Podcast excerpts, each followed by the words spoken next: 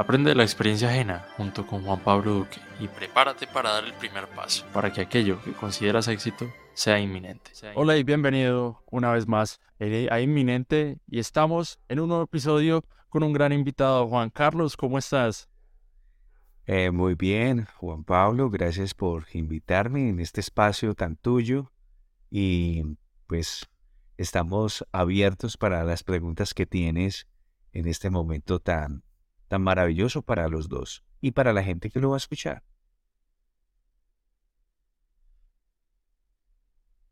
Así es. Vamos a empezar con esta pregunta y es ¿quién es Juan Carlos Marín? Bueno, Juan Carlos Marín es un hombre de 55 años. Nació en la ciudad de Armenia. Es un hombre que pues ha estudiado casi la gran mayoría de su vida. Eh, y, en estos momentos soy docente en la Universidad del Quindío. Llevo ya 18 años impartiendo cátedra en la Facultad de Ingeniería Civil. Soy ingeniero civil de profesión y también soy profesor, perdón, profesional en ingeniería civil. Soy director de interventoría en estos momentos. ¿Y quién más es Juan Carlos Marín? Juan Carlos Marín es un hombre soñador, un hombre que que ha tratado de, ver la vida como con, con, la posibilidad de ser el Juan Carlos Marín libre. Fui posiblemente eh, preso, muy preso de las cosas que tenía a mi alrededor, eh, pero en esta etapa de mi vida tengo como, como una, una, una visión más plena de la libertad eh, que tengo como ser a partir de esa libertad, pues he seguido cultivando algo que hago desde muy pequeño, que es cantar. Y todavía, pues, eh, hago mis conciertos y disfruto de, esa, esa, maravillosa, opción que me dio la vida, que es esta voz que tengo. Eso es lo que es Juan Carlos Marín.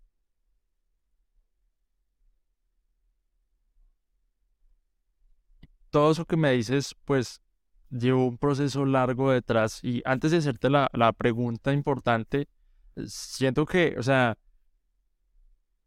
encuentro un gran contraste entre lo que sucede cuando estás cantando, como esa euforia, y con el Juan Carlos que estoy hablando en este momento, ¿no? Siento pues una gran diferencia y, pues es, me gustaría resaltarlo como te lo digo en este momento, y esto me lleva a lo siguiente. Lo que eres hoy lo soñaste de niño. ¿Cómo fue tu proceso? pues mira que, que yo creo que la vida es un conjunto de diapositivas en donde están maravillosamente construidas y puestas para cada momento, porque mira lo que nos rodea cuando estamos niños, una sobreprotección, una guía, un ejemplo y los modelos que hacen que que nosotros eh, podamos transitar y ser parte de esos modelos. Em, cuando el niño tenía la posibilidad también, como te digo, de estudiar, pero paralelamente mis abuelos, en la casa de mis abuelos, tocaban música colombiana y bueno, en fin, eran músicos mis tíos y mi papá. Eh, mi madre y mi padre, en paz descansen, ellos eh, también cantaban.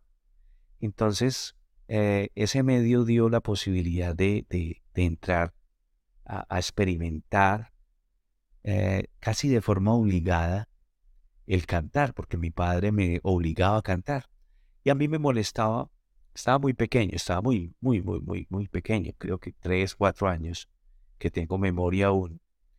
Y, y eso me chocaba. ¿Por qué? Porque, porque él me lo exigía.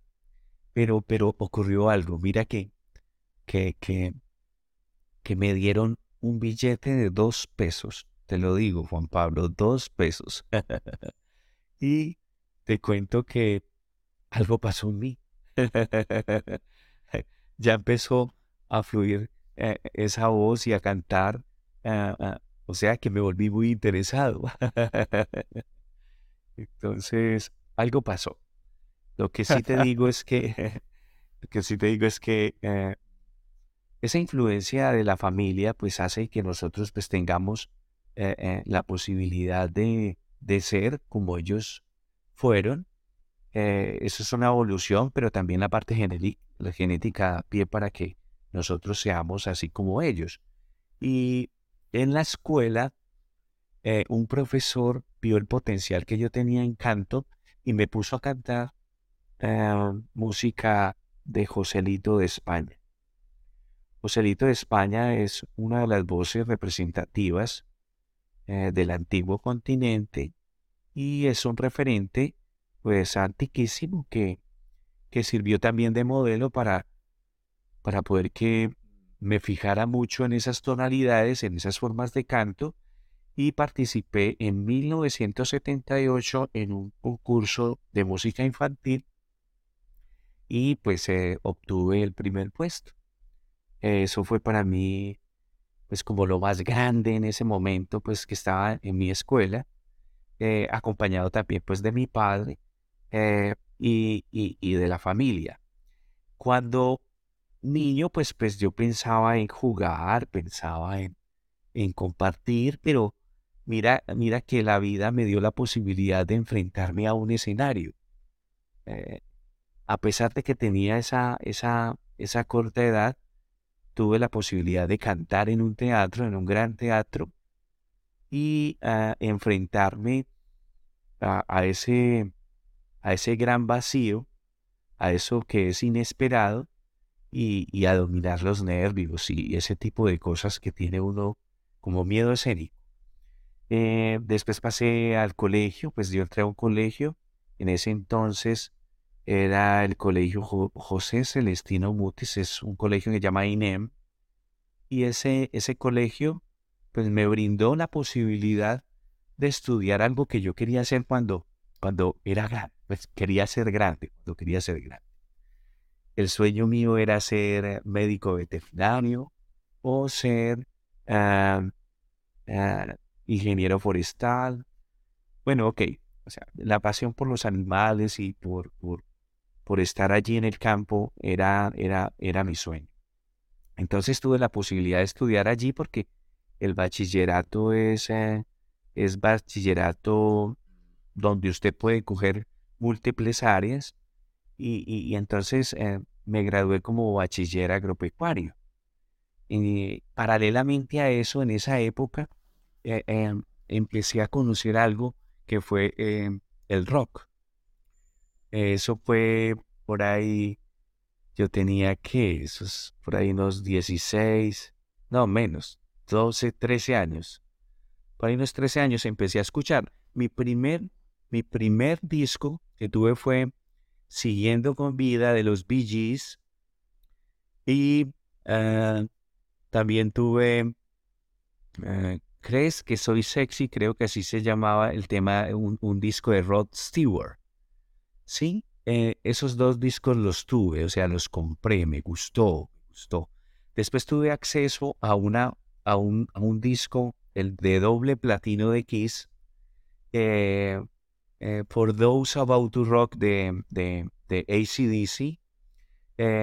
tuve también un disco de Joan Jett y ¿qué más tuve en ese entonces? O sea, mira que que llegó a mí esa, esa, esa cantidad de música y empecé a ver eh, eh, lo maravilloso que, que, que, era el mundo de la música, o sea, del mundo de las vibraciones, el mundo de los, de los diferentes tonos, pero también me gustaba la música en inglés. Y, y, y, llegué a un, a, un, a un sitio, a un barrio de unos amigos en donde pues se compartía también el rock. Era el rock, eh, ya empecé a conocer un rock más fuerte, más, más fuerte, más fuerte, más fuerte, como en ese entonces escuchábamos Slayer, escuchábamos eh, eh, Sepultura, bueno, en fin. como yo te decía, pues mi deseo era ser médico veterinario. Oye, pero devolviéndonos... Dime. Dale, dale. Devolviéndonos un poquito en la historia, eh, ese primer contacto con el rock fue así como, como que lo escuchaste por ahí o alguien te lo recomendó o, cómo fue, porque además eso generó una curiosidad en, en, en, ti, ¿no? De decir, oiga, esto es como interesante, ¿no? Pues mira que, que en ese tiempo en la televisión, había unos programas de televisión, eh, creo que, ah, pues tengo que traerlo a la memoria, eh, habían un, un, programa que llaman los, los hermanos Osmond y Solid Gold eran programas de televisión que uno podía tener acceso. Y habían unas emisoras de rock, la hora 23, la hora del rock, eh, que también tenía uno la posibilidad de escuchar. Entonces mira que, que, que, que ese, ese medio donde pues me movilicé hizo de que yo tuviese esa posibilidad de acceso a, la música y asimismo pues eh, me encantó, me encantó, me encantó, como te digo. Eh, cuando llego a, donde el grupo de los amigos que yo te digo, pues tuve más acceso a rock en español. Entonces el rock en español yo no lo había experimentado. O sea, el rock es, español, pero, pero más europeo.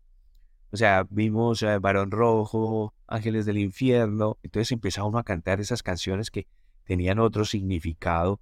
Pues nosotros eh, decir Ángeles del Infierno, pues sería como es algo como contradictorio ahí, pues eh, eh, eh, en, términos de creencias y, y no era como muy bien visto, ¿sí? O sea, era ya una de las manifestaciones de rebeldía en ese entorno familiar, pues que era muy cerrado en esa parte y entonces ya empecé a, como a tener esa, esa posibilidad de gritarle al mundo lo que yo sentía y, y mira que, que yo tenía pues una grabadora en mi cuarto y allí pues grababa todo. Tenía un amigo, un gran amigo, Pablo César Cardona, que él tenía la posibilidad de comprar todos los LPs. Entonces nos íbamos para Pereira y, y, y, en Pereira estaban las grandes eh, tiendas de música de rock y, y, él me prestaba los, los LPs y yo los grababa, grababa en cassettes. Y entonces en mi, en mi, en mi, en mi cuarto pues los escuchaba. Tenía mi, en mi nochero, porque paralelamente a eso, pues yo estaba ya en el colegio y en el colegio empecé a, hacerme preguntas existenciales, pues las típicas, pues de, por qué estoy acá, pues, por qué, por qué, por qué razón, por qué, porque las cosas son de esta forma. Bueno, y también en la parte de filosofía nos metimos con Así habla Zaratustra de Federico Nietzsche, eh, realismo fantástico de Jack Berger, bueno, en fin. Había varios libros en mi nochero, entonces empezaba a hacer lecturas, pero también empezaba a, hacer mis, mis, a ver, mis preguntas y mis reflexiones acerca de lo que yo estaba haciendo en la vida, lo que tenía alrededor como mi familia, mis amigos, el rock y la posibilidad de estudiar. Eh, llega un momento que fue, pues no fue fácil para mí porque eh, cuando me graduó de bachiller, pues yo decía, bueno, me voy para Manizales, me voy a estudiar mi medicina. Eh, y entonces dijeron la familia, no, no puedes hacerlo, Juan Carlos, tienes que estudiar ingeniería civil en la Universidad del Quindío. Entonces, eh, pues cambiaron las cosas. Es un mundo que yo soñaba, pues que era otro, la parte profesional, y, y, pues ingreso en la universidad del Quindío para hacer ingeniería civil. Algo, algo, algo especial. Mira que han dado giros mi vida en términos de la posibilidad de estudiar algo, pero paralelamente a eso empezaron a haber conciertos en el eje cafetero. En esa época pues fui a conciertos de, de Kraken, conciertos de Masacre, conciertos de Equimosis, concierto de Quiet Riot llegó a tocar en el estadio de, Pereira. Fui a un gran concierto hace muchos años, estaba en la universidad. Eh, eh, y también tuve la posibilidad de empezar a ir a los conciertos de aquí de la región. Entonces había, una noche estaba tocando un grupo llamado Lluvia Negra. Y esa banda, esa banda empezó a tocar, bueno, algo pasó esa noche y se fue la luz y yo empecé a cantar música de Ángeles del Infierno. empecé a cantar, a cantar a, capela, ¿sí? En, en la esquina de, de- del parque, el parque cafetero, que era el concierto. y algo pasó. Un amigo escuchó la voz mía y él, eh, perdón, una persona escuchó la voz mía y le habló a un amigo y le dijo que quién era ese. Y digo, no, ese es el cura, ese es el cura. Eh, digo, ¿por qué no le dices a él que necesitamos vocalista en la banda y vamos a hacer una audición? Entonces, ese día, ese día, eh, eh, tuve la oportunidad de, de, recibir esa noticia y al día siguiente, pues fui a la famosa audición. Entonces, eh, llegaban vocalistas cantando en francés, bueno, otros cantando en inglés, y bueno, ¿yo qué voy a hacer aquí ahora? Y canté, canté lo que yo sabía del rock en español, que como Obus, como eh, Ángeles del Infierno, eh, Barón Rojo, eh, bueno, habían varios grupos españoles muy buenos en esa época y, y apliqué en el grupo. El grupo se llamaba Detonator, Detonador. La agrupación era, la alineación era Edgar en la batería, Diego Iván Serna en la guitarra, Hugo Rodolfo Mejía en el bajo y Juan Carlos Marín en la voz. Entonces, mira que esos momentos de, de- de- escuchar el rock y bueno, y que me gustara el rock y llegar en ese momento también al concierto del, del Parque Cafetero, dio pie para que yo ingresara a mi primer banda de rock.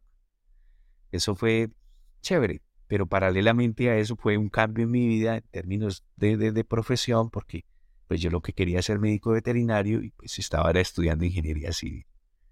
Eso me pasó.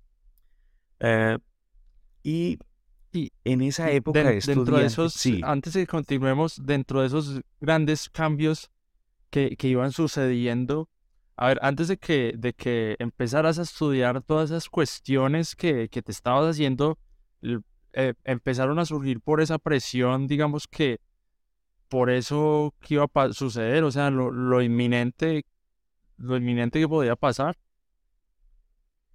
pues mira que, que, como te digo, uno puede tener sueños, pero lo más grato de la vida es la espera, es la, la, la incertidumbre que puede haber del, del, futuro, del futuro inmediato, eh, eh, y la posibilidad de ser abierto en términos mentales y de ser arriesgado, o sea, de tomar la iniciativa. Son muchos elementos que, que, que- que tienen que jugar ahí para poder que eh, eh, se le abran a uno ese abanico de posibilidades y escoger lo que uno desea. Eh, mira que, que fue, fue, fue agradable porque pues me encontré con personas muy buenas, personas que, que eran personas buenas, o sea, no tenían nada que me, me, me generaran un conflicto, ya sea en términos de, de adicciones o, o tentaciones que pudiesen descontrolar mi vida. Y, entonces ese grupo dio pie para poder ah, tener la posibilidad de ingresar ya en la historia del rock en el departamento del Quindío. Mi primer concierto fue el 18 de diciembre del año de 1988 y eso fue en el Estadio San José. Allí estuve compartiendo con César Palas, con Metal Rat, una banda de metal que había aquí muy fuerte, eh, con Lluvia Negra, ah, y sí, fueron esos los, los que estuvimos allí y detonado. Eh, entonces, como te digo, en el año 78 fue mi primer concierto cuando yo era niño, ¿sí? Me gané el primer puesto y en el año 88 mi primer concierto de rock en el estadio eh, San José. Entonces, las fechas las tengo muy claras porque, como te digo, en estos momentos de mi vida, pues eh, para mí es un placer tener esas recordaciones y empezar a hacer enlaces o tejidos eh, sobre, sobre la evolución misma de Juan Carlos. ¿Ok? Eso es lo que, que me gusta de recordar. Y lo que haces tú, Sí. pues con estas preguntas que, que me haces. Y, y, y durante, me surge una pregunta muy grande y es que en ese momento yo estoy estudiando una ingeniería y al mismo tiempo tengo mis proyectos, pero el tiempo es, es bastante limitado y me pregunto cómo hacías parte de una banda de rock y estudiabas al mismo tiempo o cómo manejaste esa situación, dejaste de estudiar por un tiempo mientras hacías parte de la banda o, qué, qué fue sucediendo. No, no, no, no, no.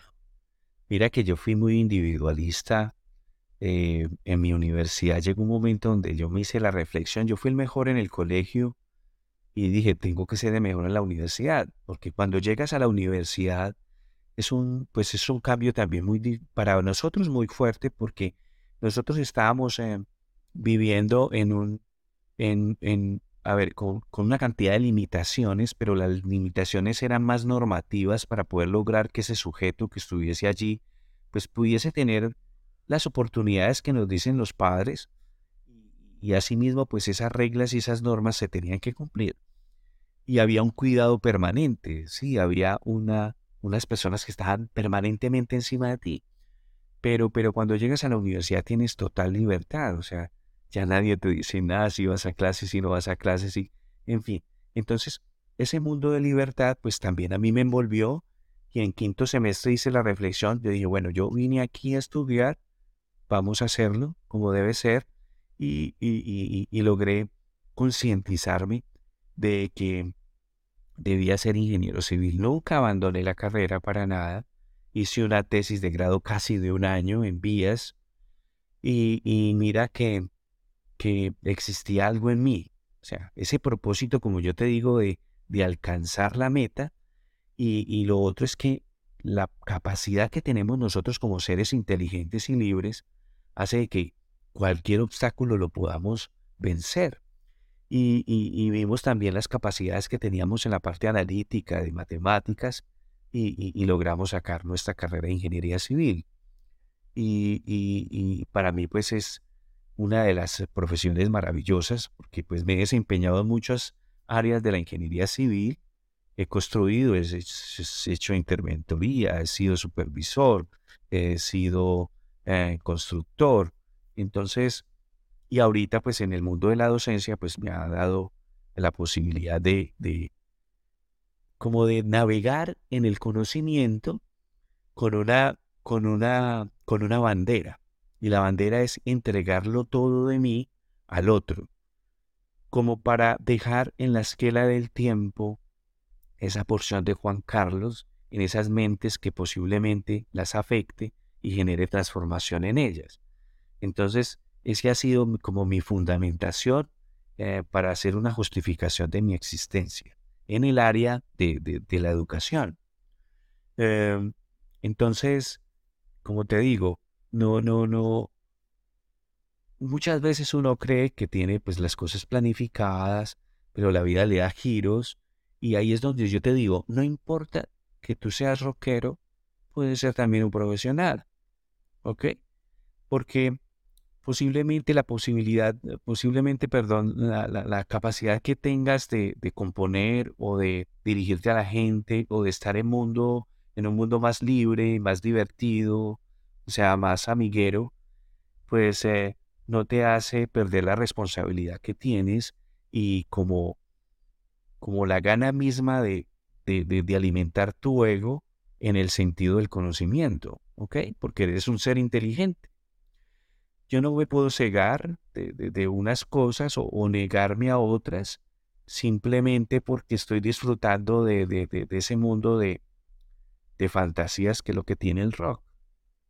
Entonces, paralelamente, pues estaba como en una especie de balanza en donde pues siempre me hacía la evaluación y, y, y las personas que llegan a mi vida pues también han dado la posibilidad de, de hacer la reflexión permanente me dicen, bueno, por aquí no es el camino, por, por este lado es. Yo hago la reflexión y asimismo pues empiezo a enriquecerme eh, día a día. Entonces, como te digo, Juan Pablo, tú puedes hacer muchas cosas. Tú puedes hacer los podcasts, tú puedes hacer, eh, hacer la carrera que estás haciendo. Paralelamente puedes hacer una, una labor de, de, de, de, ayudar a la gente. Eh, paralelamente puedes hacer deporte. ¿Ok? O sea, puedes hacer infinidad de cosas. ¿Ok? Lo importante es que tengas eh, muy claro la planeación, el control de tu tiempo y, puedes hacerlo todo. Sin problema. Sí, porque además algo, algo, algo, algo interesante que yo he visto en manejando como esta dualidad, ¿no? De que no solamente soy un estudiante, sino que también hago otras cosas, sí, veo, veo mi vida como, como un todo y no solo como, ah, me dedico a la universidad y yo soy esto que estoy haciendo, sino hacer otras cosas también le abre, nos, nos abre el panorama realmente, porque muchas veces cuando nos dedicamos solamente a estudiar y nos enfocamos en eso y muchas veces incluso nos estresamos, eh, tal vez la solución no sea estudiar más, sino dejar descansar nuestra mente y hacer otra actividad, ¿sí? Mm, sea un podcast, eh, sea hacer ejercicio, sea aprender otras cosas y después volver a esa actividad que nos interesa o que, o que debemos hacer, ¿no? Porque al final, precisamente yo, por eso, yo, yo, yo me he sentido muy identificado con tu historia, porque yo cuando escogí carrera traté de mantener esa dualidad, que yo dije, bueno, pues eh, algo que se me da bien es comunicarme con las personas y comunicar cosas. Entonces, pues lo más lógico para mí sería meterme a comunicación social. Pero yo dije, pues voy a ponerme un reto grande y voy a tener un respaldo para, para todo esto que hago. Y la ingeniería de sistemas fue lo que más encajó con eso, porque pues en el colegio no era muy bueno en las matemáticas, entonces yo dije, no, pues quiero ser bueno y aquí voy a aprender el pensamiento lógico, pues, me, o sea, me, lo van a, me van a ayudar a mejorarlo mucho y además voy a aprender a, programar, ¿no? Que la carrera tiene muchas otras, o sea, tiene una cantidad de aprendizajes impresionantes y yo apenas voy comenzando y lo que falta por aprender, pero básicamente es eso y por eso te digo que me he sentido muy identificado con esa historia y regresando un poco a la parte de, de, de tus primeras experiencias en, el mundo de las bandas y el rock, ¿qué fue sucediendo? Oye, si llegaste hasta aquí es porque estás disfrutando este episodio. Si nos dejas una calificación en Spotify o también si nos escuchas en Apple Podcast junto con un comentario sobre este episodio, nos estarás ayudando a llegar a más oyentes y a seguir compartiendo contenido valioso. Gracias por tu apoyo. Pues eh, mira que que cuando tuve ese primer concierto, pues la gente eh, se identificó mucho con la escena y con lo que yo comunicaba. Entonces tenía la posibilidad de, entablar un diálogo en escena con, con, con, la gente. Y eso ha marcado como el sello de Juan Carlos Marín en las tarimas. Eh, he logrado que, que la fuerza, que las ganas de, de de mandar o enviar ese mensaje a esas personas que están allí eh, calen en esas mentes. Esas vibraciones musicales han hecho que, que muchos tengan mi voz en, en su mente y, y, queden esa recordación. Entonces empecé con esa banda que, que, te digo que es Detonador y después de Detonador pues eh, yo decidí de cantar con otra banda que se llamaba Sacrament. Y con Sacrament estuve cantando en varios colegios de la, de la ciudad. Y después me graduó como ingeniero civil en el año, eso fue en el año 92, y decido eh, pues irme de, de la ciudad de Armenia. ¿Por qué? Porque es otra cosa que te digo. El reto mío era ser profesional, me gradúo y me dan la oportunidad en otra parte del país y voy a la entrevista y me dicen tienes que, te tienes que quedar y de una yo tomé la decisión. Pues, eh, hay que tomarla. ¿Por qué? Porque así es esta profesión. Entonces eh, le dije adiós a la música en ese año y, y no, no, no volví a, estar alrededor de, de ello porque demandaba mucho tiempo pues el trabajo que estaba haciendo. Luego vuelvo a la ciudad al año siguiente y me encuentro con Jairo Alberto Moreno, que es el fundador de Akash, y me dice, cura, ¿qué estás haciendo? Y yo, no, no tengo ninguna, ningún proyecto. Entonces él me invita a que grabe con él unos temas que tiene y para que participemos en una fiesta que hace cada año eh, el grupo de personas que integran la familia del rock en el Quindío. Ya, ya se van a cumplir 30 años de fiestas. Creo que va a ser el año 31, creo que ya este año que entrante. Y, y mira que, que a partir de ese concierto que se hizo en esa fiesta, pues eh, Jairo Alberto dijo, bueno, puedes entrar a, la banda, estás en, en, la alineación de, de Akash. Entonces, eh, desde ahí empecé ya a, a, componer, a entregar mis, mis, mis, mis letras y, y, y, hacer conciertos. O sea, ya había más frecuencia en los conciertos, en, en, en, en el contacto con la gente. Y en el año 2004 se graba Más allá de la realidad, que es uno de los, de los álbumes em, que en estos momentos se escucha. En el año 2004 se hizo, mira. Y en el año 2022 tú pones una sonrisa al atardecer y pega fuerte. Entonces, hasta donde eh, llegamos a un sitio espectacular que es Audio Arte. Es ah, un estudio de grabación. Y en ese estudio de grabación hay una persona que pues también eh, pues lo considero mi, mi, gran amigo.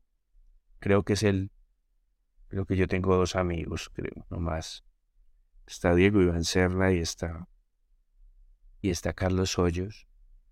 Y mira que Carlos Hoyos dio la posibilidad de cambio y de giro de lo que venía Cash haciendo y, aportó arreglos aportó composiciones y aportó algo que es muy importante, que es en ingeniería de sonido, el, el, sello, el sello del buen sonido, de la calidad en el sonido, y, y, y ese, ese, eso fue lo que marcó, eh, creo que, eh, ese gran tema o varios temas que tiene ese LP o ese CD eh, eh, que todavía lo escucha la gente y, vibra con él. O sea, yo también lo canto en los conciertos.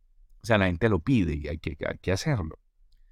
Entonces, como te digo, en el año 2004, ah, ah, en ese momento en que, en que se saca ese, ese CD, existen unos problemas internos con la banda y Carlos ah, se retira de la banda y sigue Jairo Alberto, Diego Iván Serna, y yo seguimos trabajándole a eso y, logramos hacer dos trabajos más, que es resurrección y que es fuera de control. Entonces, dos trabajos más que pues aportaron a la historia de Akash. Em, como te digo, lo más eh, a ver, enriquecedor fue compartir con, con el grupo y compartir con las personas que estaban al lado y en los diferentes escenarios. Entonces estuvimos, estuvimos con el primer vocalista de, de, Iron Maiden, Paul Diano. Estuvimos tocando con él en, en, en el Valle. Estuvimos también compartiendo con Ángeles del Infierno. Estuvimos compartiendo también con Barón Rojo. Estuvimos compartiendo con Kraken en varias ocasiones.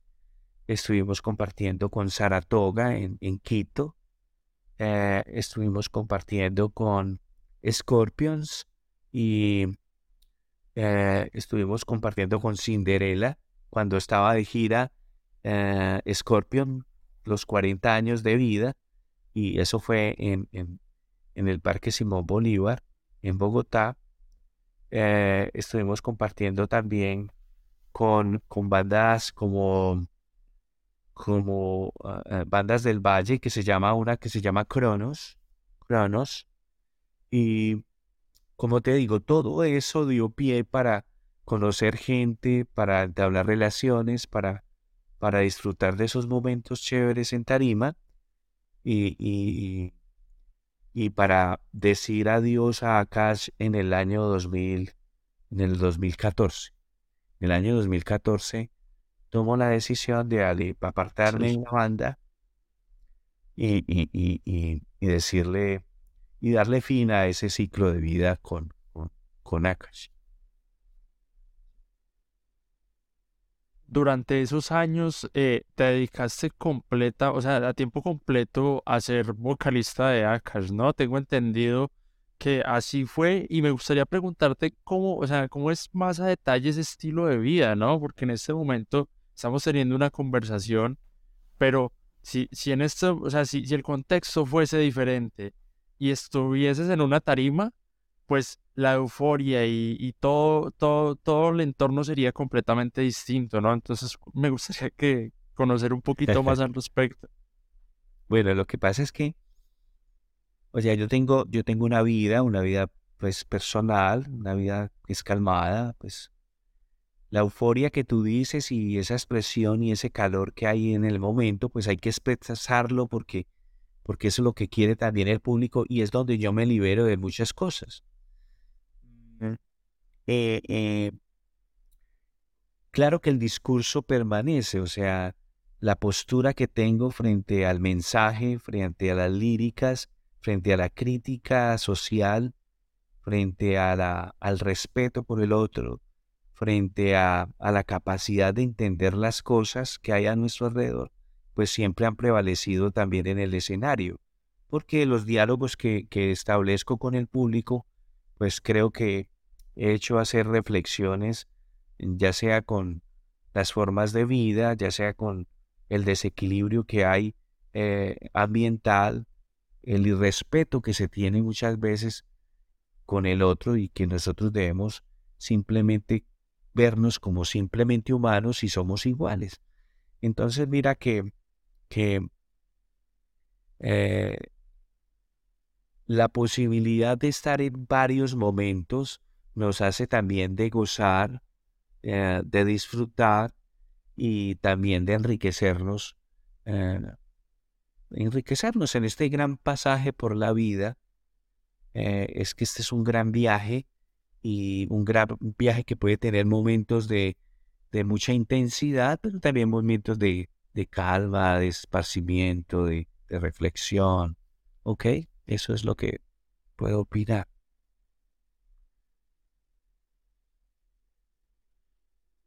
Y en 2014 decides retirarte de, de Akash y qué, qué va sucediendo en tu vida, cuáles son esos, esos, esas siguientes experiencias, esos siguientes sucesos que van ocurriendo.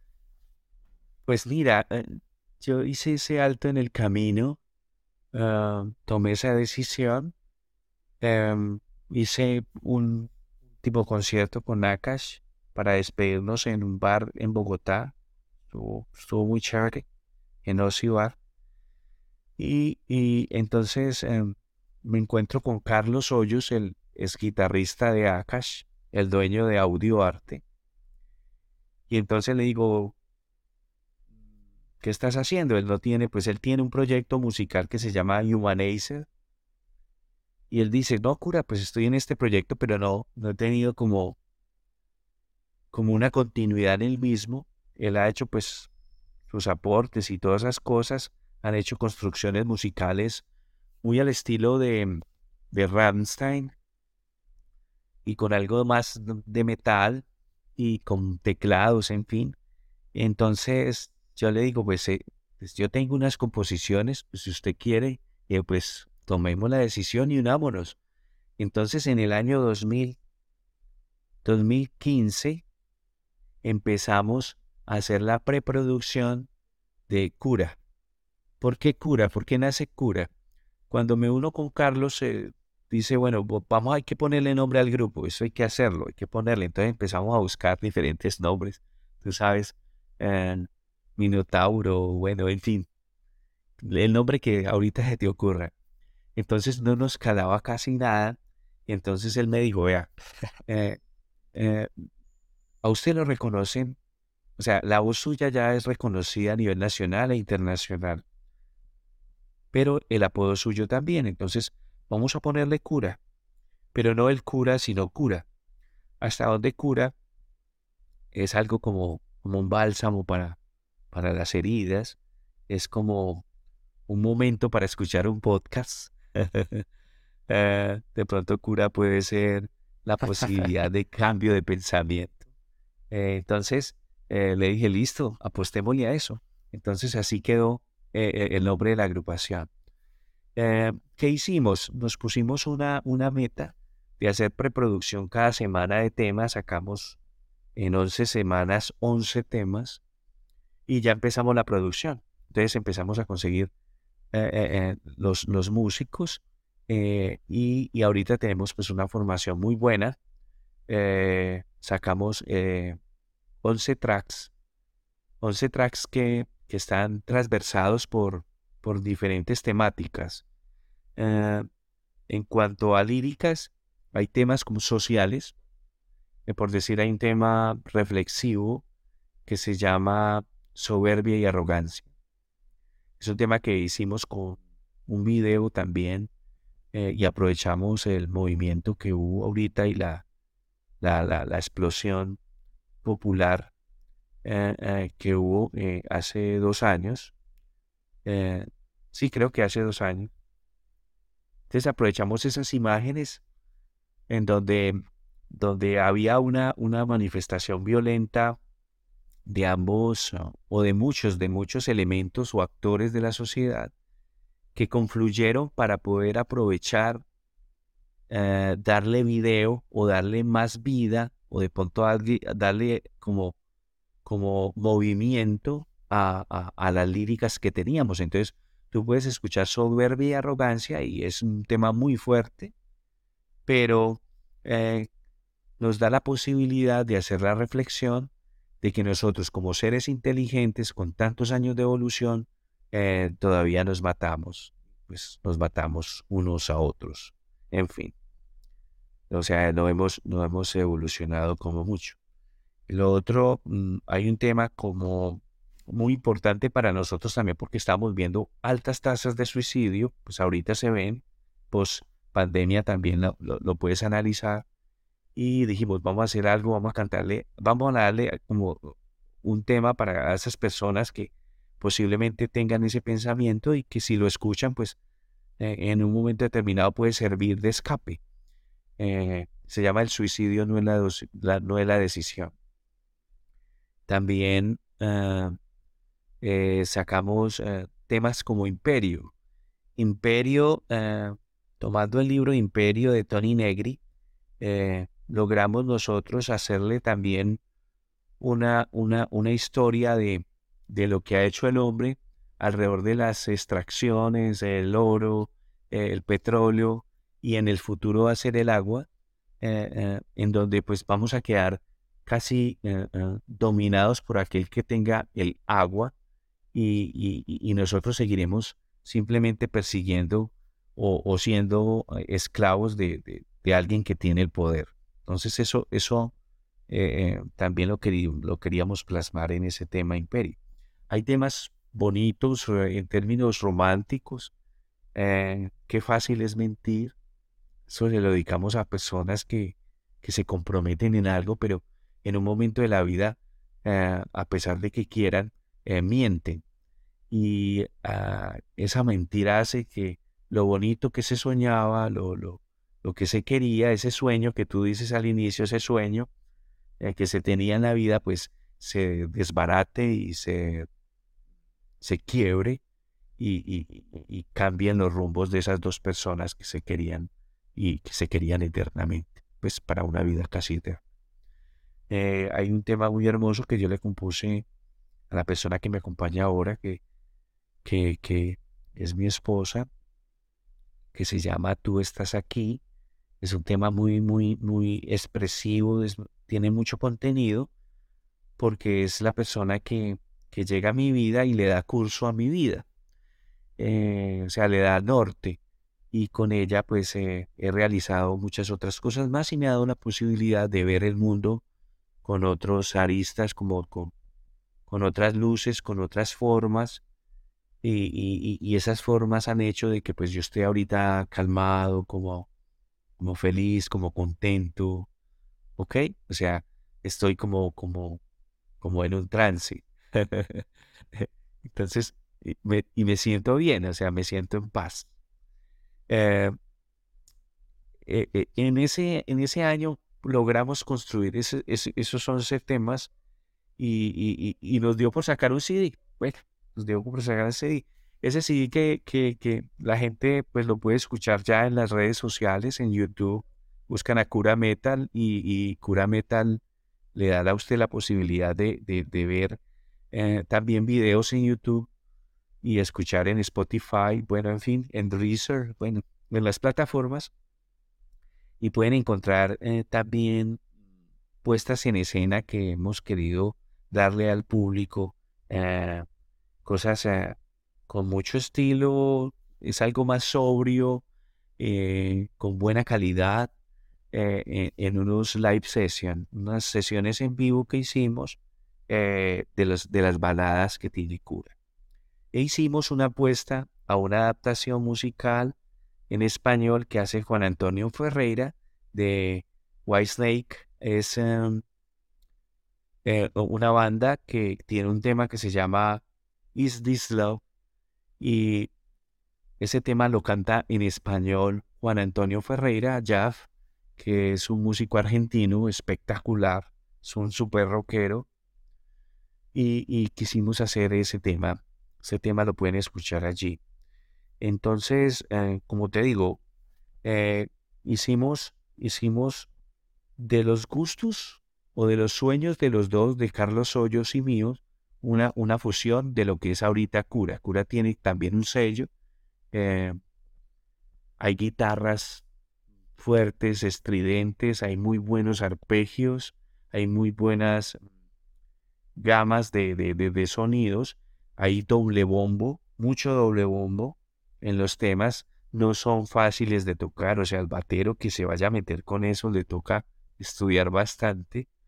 Eh, y, hay unas voces fuertes, fuertes, muy fuertes y exigentes. O sea, para mí es, es algo muy exigente.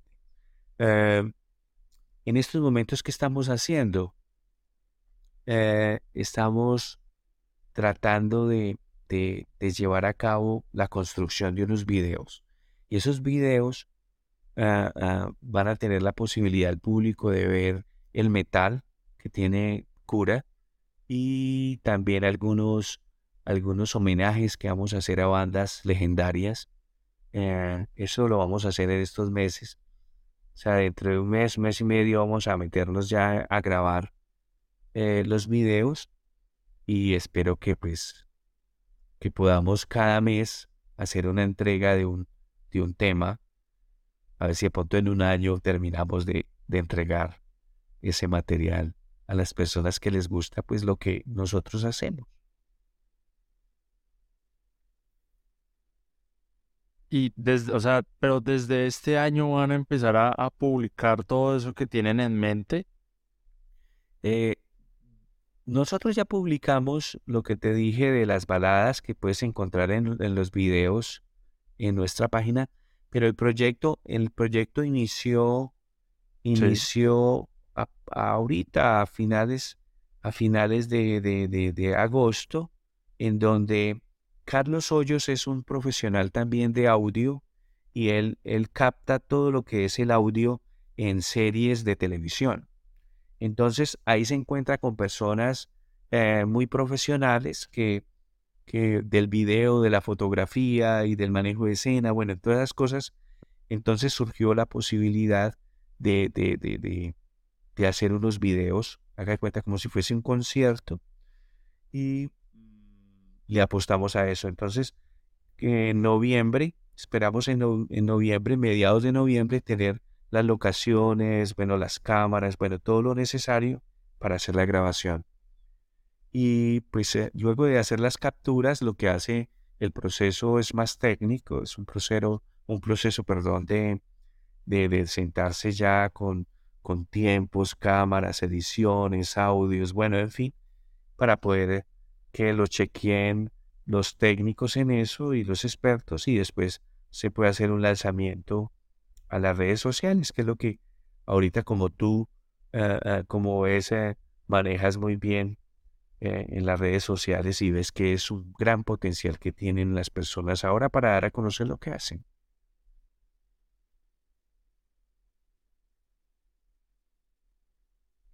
Así es. Entonces, para ir finalizando un poco la, la conversación, entonces, ya vamos llegando a la actualidad, ¿no? A lo que estás haciendo hoy en día, me lo dijiste al principio, estás trabajando en la Universidad del Quindío, tienes eh, a cura con, con tu socio, ¿y hay algo más? Sí, sí, claro, yo soy, yo soy profesional de la ingeniería, soy director de interventoría eh, de un proyecto en estos momentos, pues de una gran empresa estatal que es Invías. Entonces, eh, me desempeño como director de interventoría y tengo un grupo de profesionales muy buenos y pues estoy tratando de, de, alcanzar los objetivos y las metas que tiene la entidad en cuanto a desarrollo de la infraestructura del país y, pues eso es lo que estoy haciendo ahora como profesional. Em, el, futuro simplemente, como yo te digo, pues el devenir es muy, muy, muy grato con nosotros porque eh, se termina una cosa y se abre otra y así sucesivamente. O sea, uno no pierde como, como, como la actividad, ¿no? Yo he sido muy afortunado en eso en el campo profesional y, me he desempeñado en otras cosas he estado también en, en la parte pública eh, tuve la oportunidad de estar en las empresas públicas. Eh, aquí empecé en el año 2001, fui, fui, fui personal técnico, pertenecía a esa empresa como técnico. O sea, yo, yo manejé todo lo que fue tratamiento de agua potable y todo el sistema de optimización operacional. Entonces, eh, me gustaban mucho las aguas y partiendo de eso, pues también fui secretario de infraestructura del departamento y luego fui gerente de empresas públicas de Armenia. Eh, ¿Qué me gustó? ¿Qué me gustó? El manejo de la parte de las aguas y, y, logré con eh, la optimización operacional de acueductos, me disculpas un momento, eh, logré, logré, dar, mm, mm, logré hacer posible la hacer realidad mejor la potabilización de, de, unos acueductos rurales que en la zona que me llamaban como profesional para poder asistirlos y asimismo logré poner en marcha los acueductos en esos momentos.